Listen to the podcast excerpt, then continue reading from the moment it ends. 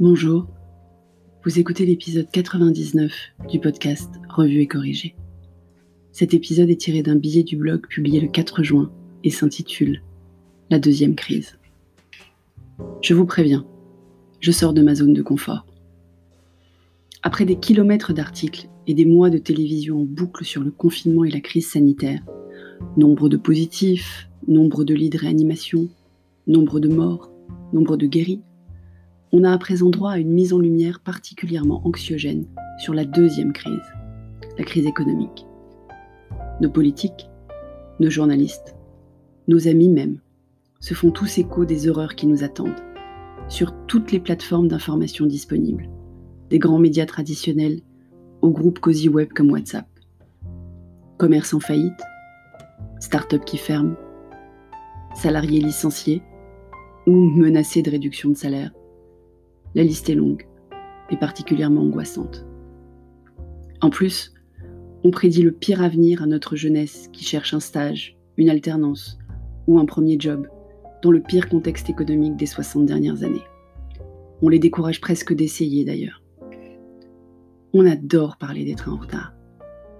Vous me direz, ça, ça n'est pas typiquement français, c'est humain. Certes.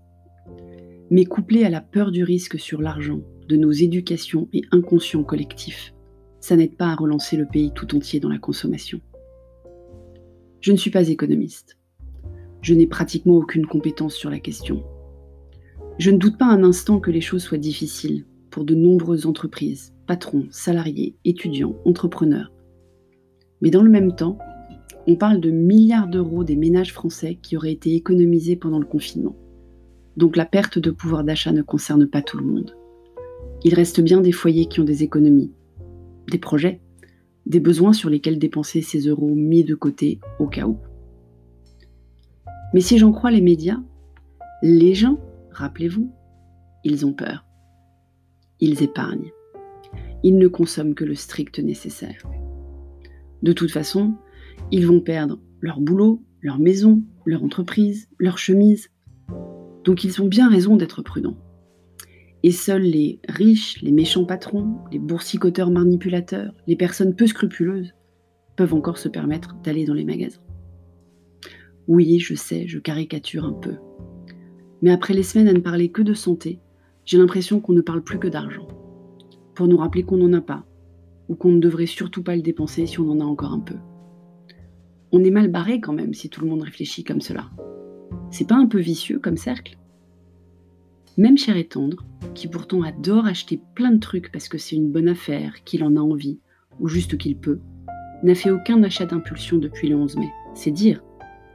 Attention, hein, il a acheté un peu quand même. Une paire de chaussures indispensables, par exemple. Bah oui, il n'avait pas de mocassin d'été orange, nécessité s'il en est. Mais juste une paire.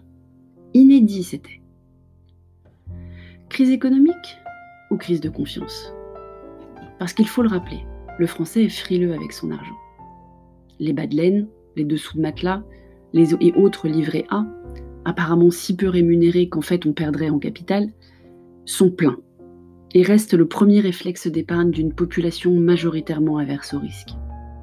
Sans compter que notre système éducatif n'explique pas l'économie avant tard, un peu comme la philosophie, histoire de dire qu'on en a parlé. À l'époque du Covid, il avait été décidé de publier aussi les chiffres de guéris, un peu d'optimisme dans ce monde de brut. Ne pourrait-on pas faire pareil avec l'économie? Par exemple, publier le nombre de commerces qui ont un chiffre d'affaires suffisant pour remettre au travail les salariés. Le nombre d'entreprises qui prévoient d'embaucher. Le nombre de couverts servis dans les restaurants pour montrer que ça monte, si ça monte. Le nombre de nuitées vendues par les hôteliers. Le nombre de réservations dans les campings. Alors peut-être que les gens, ils se diraient Tiens, il y en a qui dépensent.